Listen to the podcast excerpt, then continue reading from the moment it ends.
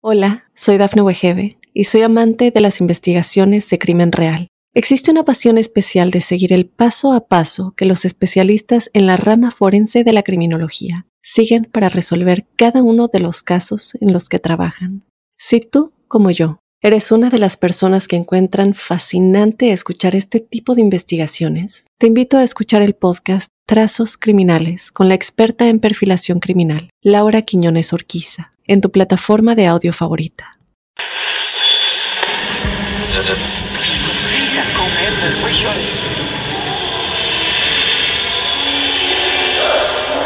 Esa casa está maldita. Hay alguien sentado en mi cama.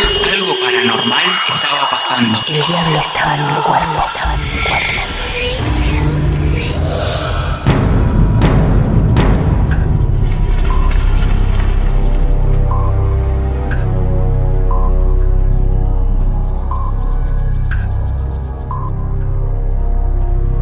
Amigos y amigas, buenas noches. Nos elegimos una vez más para cruzarnos en otro episodio de Martes de Misterio. Para muchos, un podcast de terror. Y sí, lo es. Pero otras veces, un producto esotérico, misterioso, que apuesta fuerte a la emoción, que abraza un cóctel de sentimientos grandiosos capaces de hacernos más sensibles y felices al mismo tiempo. Antes de seguir adelante te pido que si no escuchaste la primera entrevista que tuvimos con Ramiro Blas y que llamamos precisamente Somos el amor que dejamos, lo hagas antes de seguir adelante con este episodio. Date esa oportunidad primero. Regalate un momento prodigioso. Los que ya pasaron por esa exquisita experiencia, entonces bienvenidos, bienvenidas. Estamos a las puertas de otra aventura más del gran actor Ramiro Blas y sobre todo su hermano, fallecido un 15 de junio del año 2019. Tiene la extraordinaria capacidad de darle señales a Ramiro en los momentos más vulnerables de su vida. Y Ramiro tiene la enorme generosidad de abrir su corazón y compartirlo todo con nosotros, con ustedes. Les pido presten atención a cada detalle en su relato, porque cada sendero que recorre mantiene encendida la llama de la historia. Mi nombre es Martín Echevarría. Ya te invité muchas veces a que no te pierdas la historia que está por llegar. Hoy también, en un pedido extraordinario, te pido o te aconsejo que si tenés un hermano, una hermana, le recuerdes lo tanto que la amas. Y si la vida los mantiene en diferentes planetas, créanme que ya es hora de empezar a achicar distancias.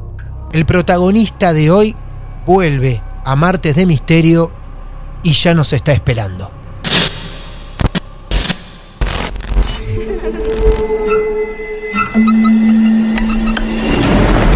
Los seres vacíos nos observan. Hasta hoy se registran muchos reportes de actividad paranormal en él. Veo cosas que no puedo explicar. Hay alguien sentado en esa silla. Está aquí. El misterio está fundamentado en el silencio. Pero ya es hora de hablarlo entre todos. Esto es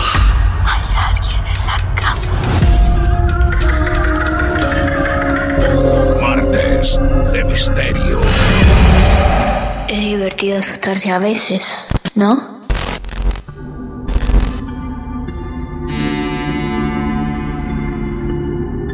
Hola Ramiro, buenas noches. Qué placer saludarte y tenerte otra vez en nuestros martes de misterio. ¿Cómo estás?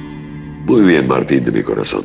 Misteriosamente Sí. encantado con volver a estar contigo porque casi como una costumbre, indudablemente a veces los medios invitan a esas cosas que hacen que la vida tenga un sentido. Entonces, desde aquel famoso día donde te conté la primera y maravillosa experiencia vivida a través del cambio de mi hermano, ¿no? De, de- esa ida de mi hermano hacia otro sitio. Fue como que Martes de Misterio canalizó un poco, eh, de manera verbal, de manera concisa y de manera absolutamente espontánea, y llena de metáforas y de visiones y de sabores y de, y de olores y de recuerdos. Actuó casi como un medio donde indudablemente veo que Jerónimo se siente absolutamente a gusto.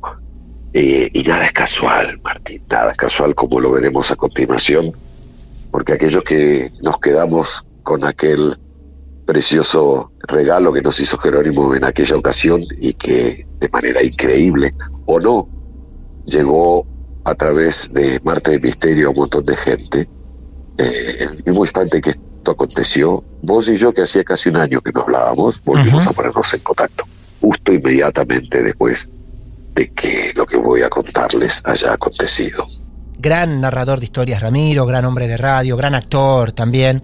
Todo va a ser que esto termine siendo un cóctel maravilloso, encantador como el primer episodio, por eso se los recordaba en el inicio de la presentación que hacía para, para con Ramiro, y seguramente nos vamos a entregar a otra historia muy sentida, donde está comprometida la relación que aún parece que mantienen Ramiro y su hermano ya fallecido hace un tiempo.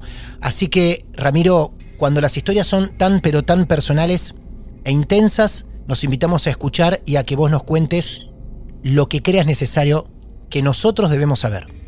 No voy a escatimar absolutamente ningún detalle.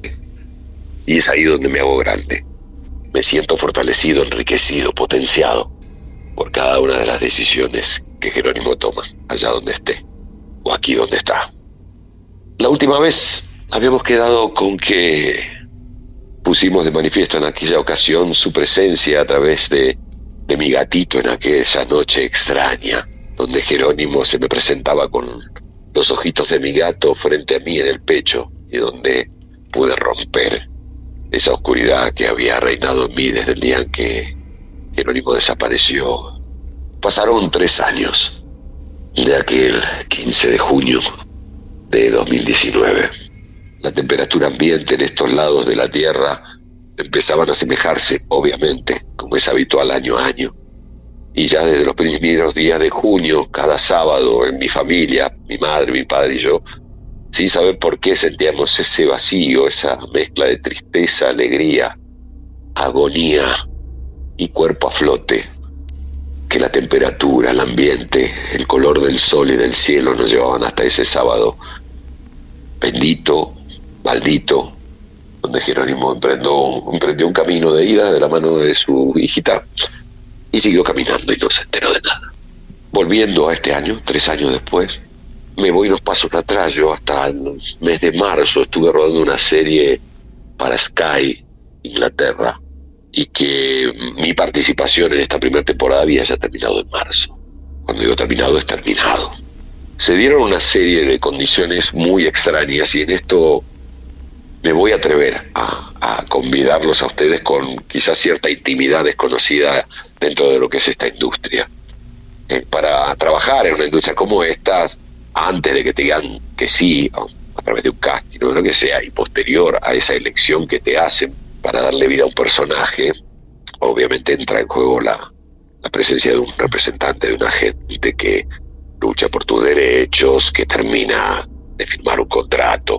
Contratos que son prácticamente inviolables, porque más allá de la productora que lleva a cabo, esto va a una televisión o a una cadena, como en este caso es Sky, que obviamente no se pueden modificar una vez que están firmados. Eh, yo termino en marzo, me acuerdo que en marzo había hecho dos sesiones, o sea, dos días de trabajo, había tenido para terminar esa, esta serie.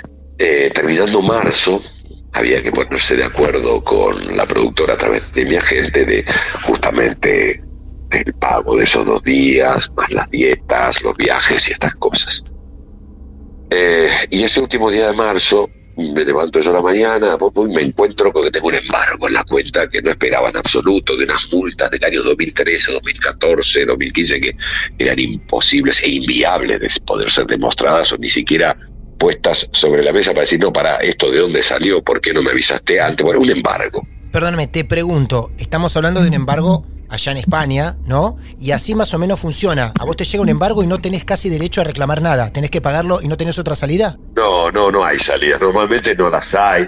Eh, a lo sumo lo que puede llegar a hacer, eh, más allá de la burocracia, es pedir que que te la dividan en cuotas. Pero si te llegó el embargo, o sea, olvídate. No pierdas el tiempo, ni mucho menos la salud. Pide que te la dividan en cuotas porque no vas a lograr nada. Vas a perder tiempo, ganas, este, salud físico-psíquica, así que pedí simplemente que te la... Pero más allá de eso, era un embargo que no me esperaba, digo, joder, me parte al medio, cuestión que tengo que llegar como sea, yo estaba limpiando mi casa, eran las 7 de la tarde, y, y, justo que estoy limpiando un aparador donde tengo una foto de mi hermano Jerónimo con su hijita casi en un primer plano, los dos sacando la lengua, le pasé un trapito a la foto, me lo llevé al pecho y digo, negro, dame una mano porque esto que no lo, o sea, no llego. Pasó el día, me fui a la cama como pude, a las nueve de la mañana sonó el teléfono, era mi representante, a quien noté con la voz un tanto tocada. y me dice, Rami, yo estoy segura de que esto que te voy a contar viene de otro lado, y yo sé muy bien de dónde. ¿Qué pasa? Le digo a Elena. Mira, Rami, lo llamé ayer a administración de la productora eh, para ponernos de acuerdo en el pago de las dos sesiones tuyas de trabajo y me dijeron que tanto dirección como producción de Londres, de Inglaterra, me obligaron a que a Ramiro Blas se le pague el doble. No. Quiero ir un poco más a esto. Es imposible. No pasa, no pasa. Porque hay contratos, porque a lo sumo un actor va y hace el trabajo que tiene que hacer, por más que lo sorprenda gratamente, más allá de lo que se esperaban a lo sumo te pegan un abrazo enorme o a lo sumo te dicen, eh, loco, me rompiste la cabeza, en la próxima te voy a volver a llamar, eh, o, o, te regalo una botella de champán o de whisky. Pero que dirección y producción se pongan de acuerdo y le digan a departamento de administración, que es quien tiene los contratos en la mano, decirle, no sé cómo, pero a Ramiro Blas páguenle el doble. Y que lo que decidieron, como el contrato no se podía arreglar, lógicamente, porque no existe esa posibilidad legal, lo que hicieron fue pasar en vez de dos sesiones, cuatro. Cuestión que a mí me arregló la vida, o sea, en ese instante me arregló la vida. Tanto mi repre como yo fue inmediato, o sea, fue quiebre eh, de largarse a llorar, más allá del tema económico, sino por un tema de que esto, por más que lo cuentes y por más que esto parezca algo banal que les estoy contando, es algo que realmente es algo utópico, utópico, utópico, no, no sucede. Yo menos de, en menos de 12 horas, en menos de 12 horas, tuve a Jerónimo en el pecho y se lo pedí con todo mi amor. Y que alguien dude de que hay algo más allá que tenga que ver con esa comunicación tremenda y directa, que la solución que menos podía llegar uno a barajar, ese día, o era más fácil que me ganara el PRODE o la Euromillones, o que hubiera jugado un número a la quiniela. Es más fácil, hay más posibilidades de que yo me gane la lotería a que haya pasado lo que haya pasado, para que quede claro. Esto fue un primer acto así de presencia de Jero, como diciéndome, Rama, eh, vamos, vamos, no te caigas, confía en vos. Tarea por la cual, y más allá de lo que uno se pueda llegar a imaginar, más allá del lado de las fantasías y de lo que se recrea alrededor de la fama sobre cualquier actor, todos somos de Hollywood, todos tenemos limusinas y todos, viste, vivimos en cunas de oro. Eh, somos laburantes, solo el 4% de los actores de todo el planeta vive de esta profesión. Somos laburantes. Mira qué y detalle, vivimos ¿eh? trabajando vivimos trabajando la seguridad porque nos topamos todos los días con 99 no y un sí. Y no es que son 100 días, a veces pasan dos años, tres años. Tengo amigos que son increíblemente actores de maravilla, que llevan cuatro o cinco años sin trabajar.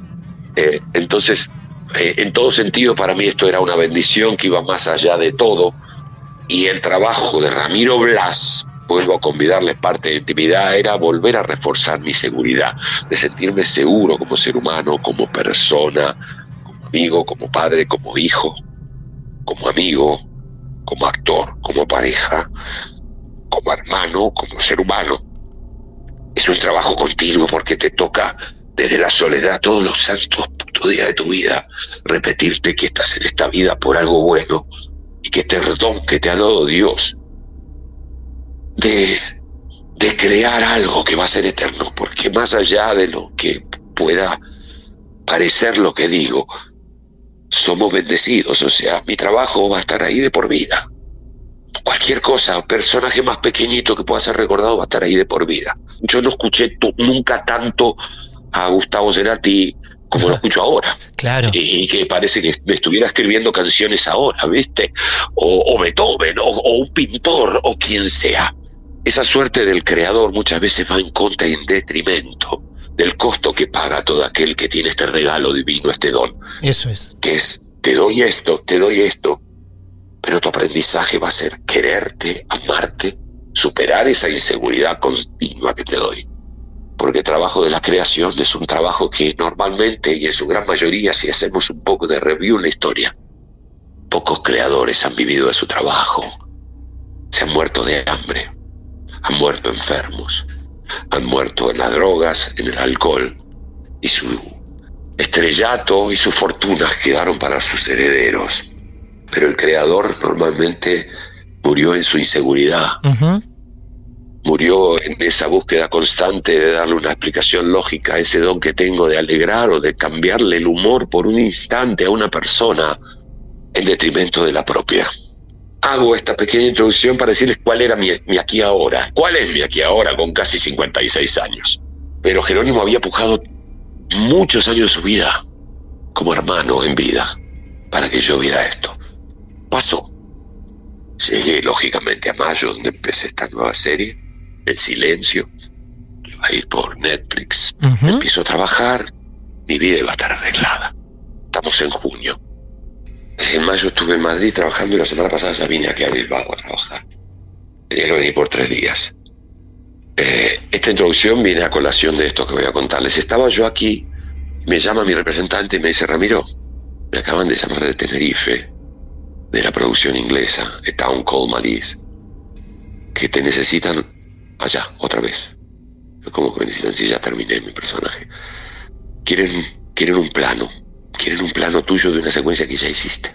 Te quieren un primerísimo plano, en definitiva, 15 eh, minutos de trabajo, pasajes, hotel, viáticos, otra sesión de dinero muy interesante.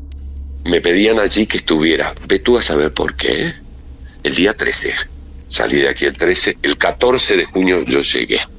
Pero no trabajaba hasta el día 16, por ende tenía 28 grados, hotel, piscina, palmeritas, solcito, descanso el día 14, el día 15 día libre completo y el 16 a rodar, para el 17 volver algo que no se explicaba bajo ningún punto de vista. De hecho, fui, no tenía idea de lo que iba a hacer. Me lo explicaron un minuto antes de estar vestido, cambiado. Y dije, ¿qué, qué?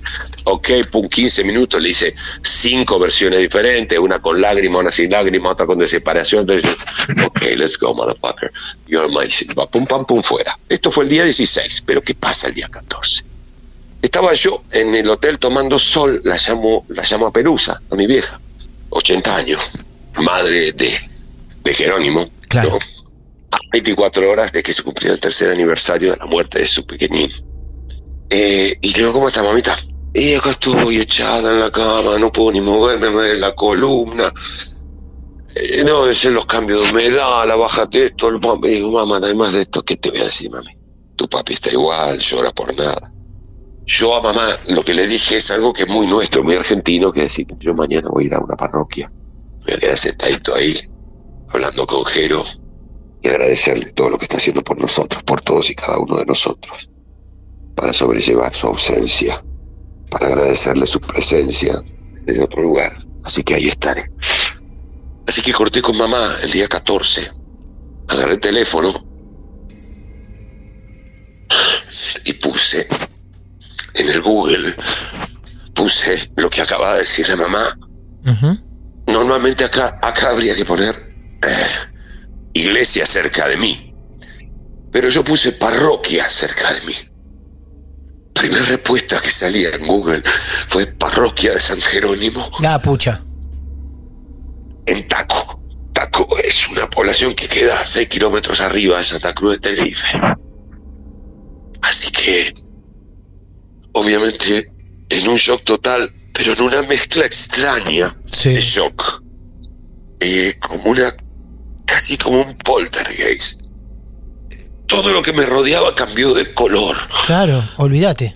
Y adentro mío escuchaba a Jerónimo, olía su aliento, olía su aliento. Y me levanté a la mañana y salí caminando seis kilómetros hacia la parroquia de San Jerónimo, con los auriculares puestos, escuchando la música que escuchábamos. Llegué a la parroquia de San Jerónimo. Dicho sea de paso, vuelvo a repetir, Jerónimo es mi hermano. Claro. Entonces, cuando me pongo a entender por qué fui yo a Tenerife, fui a hacer un plano de 15 minutos. No, Jerónimo me quiso a solas con él ahí. Jerónimo necesitó ir a caminar conmigo, llenarme de paz, llenarme de claves para cambiar mi vida en instantes, porque así fue como aconteció. Llegué a la parroquia de San Jerónimo, obviamente estaba cerrada, pero no me preocupaba nada, porque ya para mí la palabra preocupación es algo que debía desaparecer de mi vida para siempre. Ya lo entendí como tal, lo que durante años no pude asimilar. En ese momento dije, no hay más preocupaciones. El ser humano vivimos cagándonos la vida con preocuparme. Me estoy adelantando algo que cuando se dé ya será pasado. Me quedé instaladísimo ahí porque estaba seguro que yo fui ahí por algo y estaba con alguien. Así que vi un teléfono, llamé, me abrió el párroco, vino, me, me, atendió el párroco, el párroco, perdón, y me dijo, le conté la historia y me dice, pues si me puede esperar un rato, yo este, es que yo, es mi deber ir a abrirte la iglesia. Pues yo te espero aquí. A los 45 minutos llegó, me abrazó, me abrió la puerta principal de la iglesia, de la parroquia, y antes de entrar, miró hacia arriba, una parroquia muy humilde, color amarillo. En su izquierda frontal, una torre elevada, no tenía cruz. No había cruz en la parroquia, pero sí había un campanario y bajo el campanario un reloj. Le pregunto por el reloj y el párroco me dice que el reloj dejó de funcionar hace tres años. Entonces llamo a mi madre y le pregunto, mamá, ¿qué hora murió Jerónimo? No, no, no puede A ser. las 11 menos, a las, a las 11 menos 20 de la mañana. Y yo te voy a mandar ahora una foto para que, para que lo corrobores. No, El reloj está parado hace tres años a las 10.40 de la mañana, Martín. no. Martín, Qué maravilloso. Te voy a mandar la foto. Te voy a mandar la foto. Te voy a mandar la foto de la iglesia, de la parroquia de San Jerónimo en Taco, Santa Cruz. Que para lo único que fue, me llevó él ahí a estar a solas conmigo. No, ni mamá, ni papá, ni mis amigos, ni, los, ni tus hijos, ni los míos, ni nadie. Vos y yo solo, Rama. Venite acá, venite acá, descansa, te garpo, acá te quieren, te adoran, por algo viniste eh, y estemos solos, te voy a llevar a, a que me encuentres y te voy a decir lo que hice. 11 menos 20 de la mañana de hace tres años el reloj de la parroquia San Jerónimo de Taco se detuvo. Quien no quiera creerlo, búsquelo y si quieren comuníquense con el párroco para corroborarlo y para que vean que esto no hay mentira alguna. Vos no te decías lo que fue volver, Martín, lo que fue regresar al hotel, esa caminata hacia abajo y lo que aconteció de hace una semana ahora en mí no tiene nombre. Todo lo que quise aprender, todo lo que no puse, no pude aprender en la vida y que me resultaba tan fácil ponérselo a mis personajes, lo entendí. Gracias a mi hermano, mi vida cambió y vivo la vida sabiendo que lo que tenga que venir vendrá. Me levanto cada mañana y lo primero que hago es preparar la maleta por si me vienen a buscar, pero con alegría. Se acabó el miedo. Más amor no puede haber. Y todo lo que pongamos en esta vida tendrá su fruto en la continuidad. Por eso somos el amor que dejamos. Por eso acabo de vivir el saludo de un ángel, el de mi hermano, que vino a ratificar que indudablemente somos el amor que dejamos. Eh, con tratando de desatar este nudo que tengo en la garganta, intentaré estar a la altura del relato para cerrar otro martes de misterio.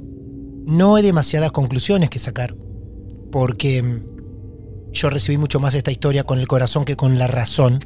Mm. Todos estos hilos conductores que, que fue sacando Ramiro de cómo es que llega hasta ese lugar tan particular, el reloj y demás. Para aquel que a lo mejor diga, che, pero tanta casualidad. No, no, no existe la casualidad en estas cosas. Eso aprendimos en Marte de Misterio.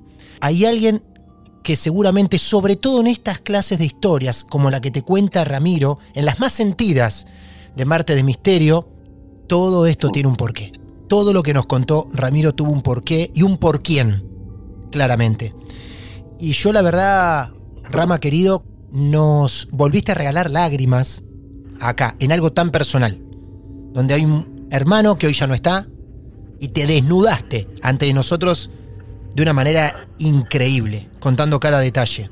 Es una obligación para mí, Martín, porque, te repito, para mí Martes de Misterio llegó a mí de una manera increíble en el momento adecuado, donde sirvió de canal para poder justamente sentirme desnudo, en paz y feliz de poder relatarlo sin ningún tipo de tapujo. Eh, acabo de enviarte las dos fotos como corolario final. Te hice la foto de la... Mira qué tormenta, mira qué regalo, vea. Espérame, espérame ahí un segundo porque se está metiendo un sonido, no sé si vos te estás moviendo o algo. No, mi amor, ese sonido es un regalo. Acaba de terminar la entrevista con un trueno Ah. Con un trueno del cielo. Mirá vos, en serio, vos sabés que, bueno, ahora lo vamos a tener que dejar esto de la entrevista porque lo íbamos a editar, lógico, porque te tapó la voz y se escuchó algo muy incómodo. un regalo. Eso fue un zapateo en el cielo. Mirá. Eso fue un zapateo en el cielo en esta noche de San Juan, agradeciendo tus palabras, agradeciendo este instante, indudablemente. Y por eso me vine a la ventana, la abrí y sucedió ese trueno. Qué bárbaro. Para que te cerciores. Yo les quiero decir pueden googlear en este momento, porque esto le gusta llevar adelante a nuestros oyentes, pueden poner parroquia San Jerónimo Taco, van a encontrarse con imágenes como yo me estoy encontrando para conocer esa parroquia. Esa foto la hice yo, en el momento en el que llegué. El 15 de junio, tercer aniversario de la muerte de Jerónimo. Van a encontrar imágenes en Google, un montón de la parroquia, y van a encontrar alguna imagen donde el reloj no marca la hora, que Ramiro va a compartir ahora con ustedes y que ustedes la van a poder ver en las redes sociales cuando subamos la historia de Ramiro. Para cuando estén escuchando esta historia, en nuestro Instagram, en nuestro grupo en Facebook, Marte de Misterio, van a poder ver la imagen del reloj detenido a las 10.40. Y eran las dos y media de la tarde. Eran las dos y media de la tarde cuando yo llegué. Maravilloso, totalmente maravilloso este momento. Ramiro, es la segunda vez que nos convidás con esto qué bueno y qué fácil es hacer entrevistas así donde uno prácticamente no tiene ni que participar. Y, el entrevistado te regala todo y más. Me es muy fácil hacer Marte de Misterio así, porque hasta incluso el nudo de la garganta se va desatando solo después, sobre el final de la, de la historia. Te quiero hacer una pregunta. ¿Esta situación que nos contaste a nosotros, la compartiste con tus viejos? ¿Te lo guardaste y no quisiste hacerlo? Pero por favor, pues lo primero que hice lo compartí todo con ellos porque para ellos esto es luz, esto es felicidad. De hecho, cuando yo les comenté esto, lo, lo, siguiente que recibí de ellos dos fue una foto de ellos dos cenando en una terraza, felices de la vida y hermosos. Llevamos cerca de, hasta este, momento hasta este momento llevamos cerca de casi 300 entrevistas realizadas en Marte de Misterio, solo en Marte de Misterio. Y es increíble cómo uno puede seguir conmoviéndose, sorprendiéndose, agradeciendo de hacer esto y agradeciendo de, de, las historias que nos regalan. Así que es una cosa increíble lo que acabas de producir, por lo menos en mi cuerpo y en cualquiera, aseguro, y en cualquiera de los que esté escuchando. Dios quiera. Que como regalo a este paso por la vida de Jerónimo y a esto que me toca llevar con tanto orgullo, que es seguir viviendo mi vida y llevándolo a él de la mano. Hace también que sea darle vida a él y a su legado y a lo que nos dejó. En este caso, para mí es un orgullo poder compartir con todos esto que aconteció. Porque sé que en un punto, te lo aseguro Martín, a todos aquellos que logren introducir el metamensaje de esto que conté, que les llegue una frase, un silencio, una pausa y que les toque en algún lugar de su alma, sentirá una modificación instantánea, sentirá un regalo, sentirá una caricia o encontrará una respuesta a alguna pregunta o vicisitud o algún sufrimiento que estuviera viviendo. Jerónimo nos va a seguir dando esta maravillosa oportunidad de escucharte en algún relato de Marte de Misterio. Ya te disfrutamos y te vimos y te vamos a ver en un montón de escenas que nos regalen tu arte, porque ustedes los creadores, como hablabas al principio, son los que producen momentos que nosotros vamos a recordar para siempre. Este es uno de ellos también, ¿eh? Este es uno de ellos. Yo te puedo asegurar que aquella persona que se sienta representada por tu historia y le llegue, quizá por estar viviendo una situación parecida, la va a recordar para siempre. Así que acabas de crear otro momento de esos. Me alegro, mi amor. Debo decirte además, cabe a colación de esto, que ese mismo día hablé con un productor italiano amigo. En octubre voy a rodar una película con Franco Nero, Vanessa Redgrave, a Roma, otro sueño de esos que acontecen, de esos milagros que nunca pensé que sucederían. Claro. Y un productor que conocí, eh, al contarle esta situación, él es una persona muy cercana y muy espiritual. Le conté esto y él me dijo que si le daba su autorización, él quería producir cortometraje, mediometraje o largometraje en el que yo debutara como director de la película Siamo l'amore che lasciamo, il saluto di un angelo. Wow. O sea que, sí, todo el mismo día, el mismo 15, Todo. este productor, David Guido Petroni, se ofrece a producir mi primer corto, medio o largometraje como director para contar la historia de Somos el amor que dejamos, el saludo de un ángel. Ja, O sea que. mi Dios, mi Dios, mi Dios. punto- Qué hermoso todo. punto com. exacto, Punto com. exacto. Gracias por tanto, Ramiro, por tanto de verdad. ¿eh? De Muchas nada, gracias. Un beso enorme, saludos a todos los martes misteriosos y a todos aquellos que son parte de esos malditos y benditos martes.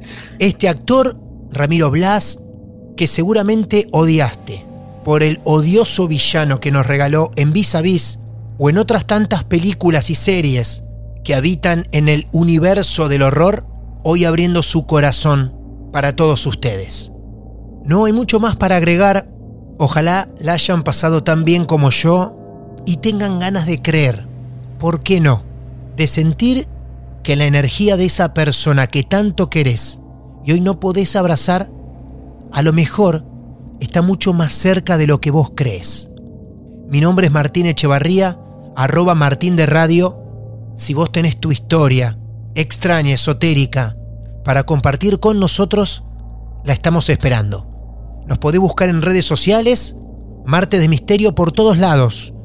Nos mandás un mensaje privado para decirnos que vos también querés ser parte de este maravilloso podcast que amamos hacer y que hace muchos años llamamos Martes de Misterio.